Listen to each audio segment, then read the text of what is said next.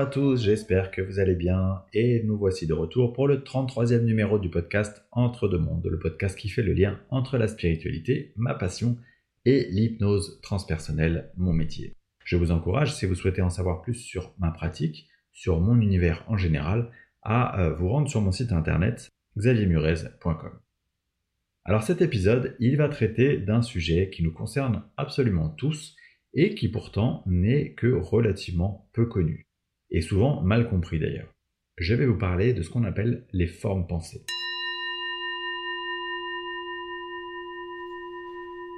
Alors avant de rentrer dans le vif du sujet, je vais rendre à César ce qui appartient à César, et en l'occurrence César, c'est dans ce sujet une personne qui s'appelle Anne Givaudan.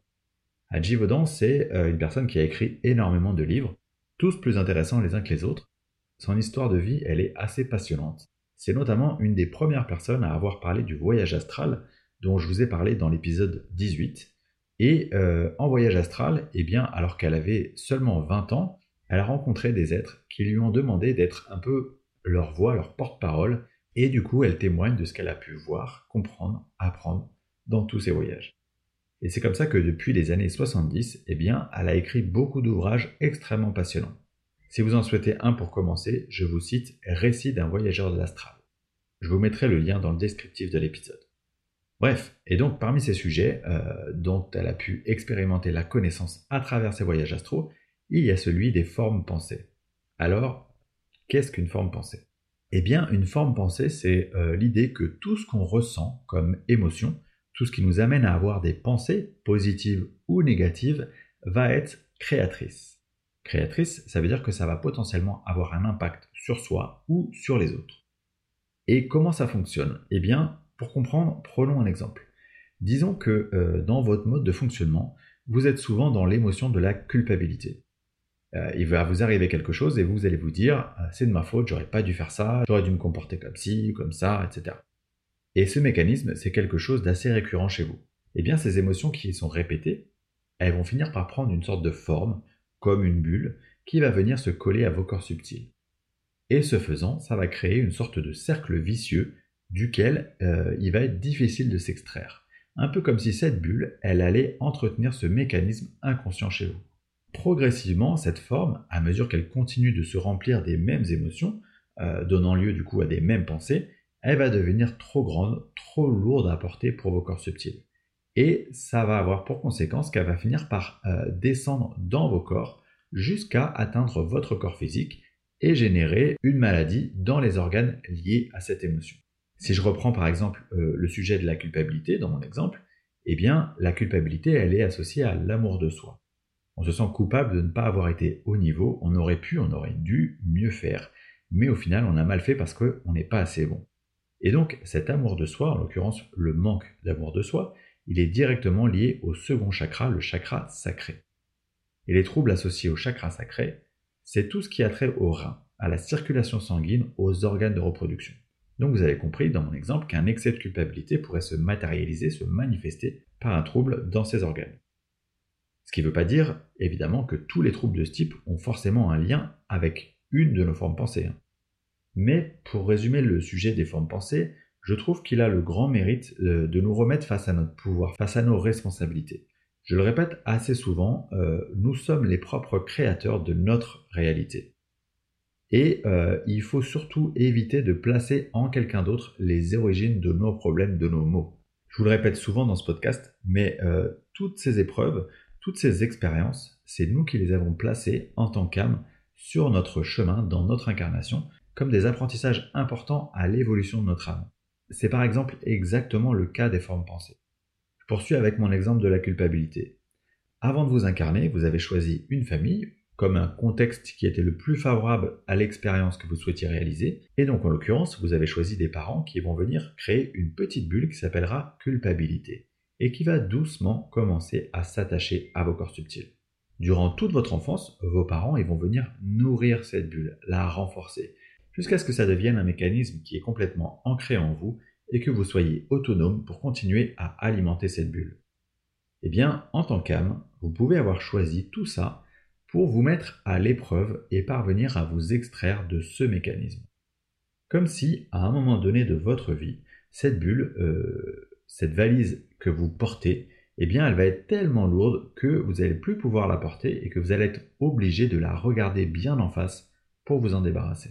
Alors justement, comment vous en débarrasser? Eh bien, le truc, c'est qu'il faut la regarder en face. Il faut aller comprendre l'origine de ce mécanisme. Il faut aller comprendre comment ce mécanisme, il altère votre perception des choses et comment ça pourrait se passer si je prenais un regard différent sur telle ou telle situation. Dans mon exemple, comment ça pourrait se passer si j'acceptais de me dire que j'ai vraiment fait du mieux que je pouvais et que finalement c'était pas si mal? Tout à l'heure, je vous parlais du lien entre les émotions, ces bulles qui se forment, et nos chakras. Et j'aimerais revenir dessus parce que euh, c'est très intéressant. Pour qu'une forme pensée puisse naître sur les plans subtils, il est nécessaire que deux centres énergétiques, autrement dit deux chakras, soient activés. Le chakra du troisième œil, qui est aussi appelé euh, chakra frontal, qui est celui de la visualisation, hein, les images, qui se représentent donc les choses, qui les met en forme des concepts abstraits. Et euh, du coup, c'est celui qui va activer la création dans les plans subtils de nos pensées. Et l'autre chakra, qui agit dans la création des formes pensées, euh, il va varier selon l'origine de ce qui l'active. Dans mon exemple, le chakra sacré est lié à l'amour de soi. Il y a autre chose à comprendre euh, en lien avec les formes pensées, et euh, c'est quelque chose que personnellement, je vous avoue avoir mis un peu de temps à bien intégrer. C'est le concept de l'égrégore.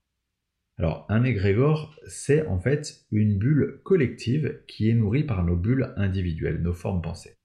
Chaque pensée de culpabilité, pour reprendre mon exemple, va venir nourrir un égrégore de culpabilité composé de toutes les autres bulles de culpabilité ressenties par tous les personnes dans cette situation.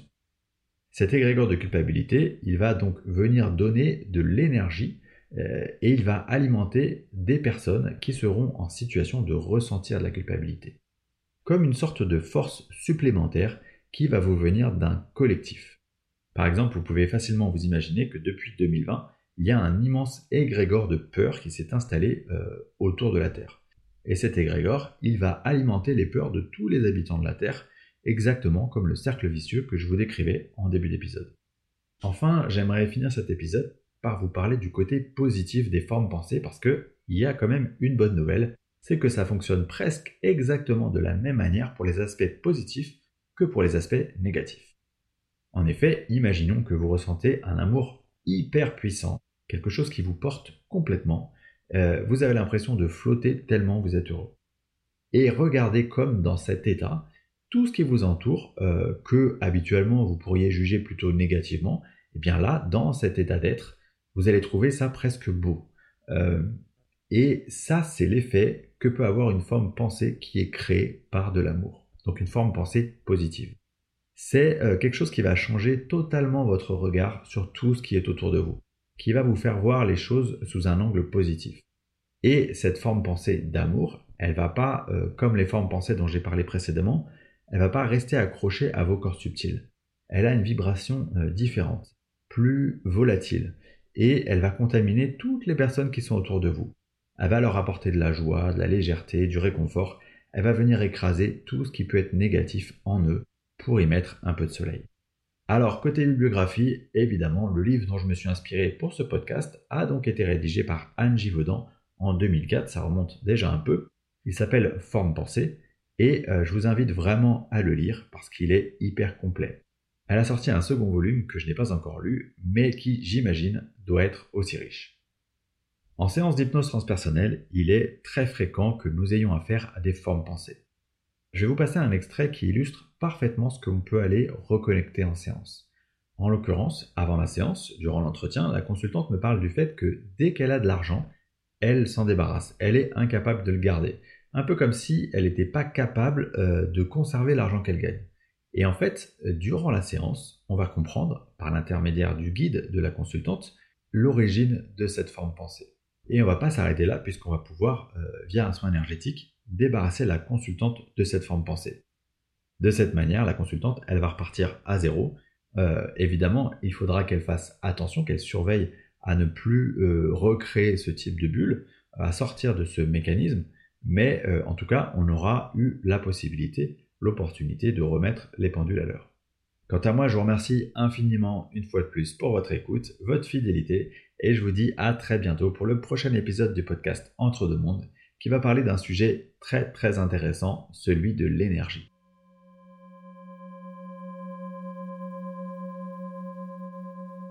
Sur le plan financier, justement, euh, est-ce que de son côté, il y a euh, des blocages ou des, ou des croyances limitantes? Est-ce que. Oui. Oui. C'est comme s'il ne faut pas trop. Il faut pas, il mérite pas, pas, pas autant. Mmh. Mmh. Comme ce refus de richesse, comme si elle méritait pas. Comme si elle s'était mise dans une case. Euh, alors que je rappelais que l'argent est une énergie qui va lui permettre de, de toucher encore plus de monde, de d'aider encore plus de monde. Oui, c'est ça, c'est de regarder. C'est plus dans l'énergie, dans la scène. D'accord. Est-ce que, euh, est-ce qu'aujourd'hui, à travers cette séance, euh, on aurait quelque chose à faire pour la débarrasser de cette, de cette croyance et pouvoir repartir sur un cycle où elle accepte de la, enfin, plus d'abondance, quoi Oui, j'ai déjà cette spirale qui se met en elle. Très bien. Eh bien, alors je vais, je vais poser cette intention et on va demander tout de suite à son guide de nettoyer tout ce qu'il y a à nettoyer au niveau des croyances limitantes qui peuvent être euh, logées dans ces corps subtils, euh, et notamment tout ce qui est en lien avec euh, des blocages sur l'aspect financier. Et je te laisse me dire quand c'est fait. Ça y est. Ok, super. Merci beaucoup.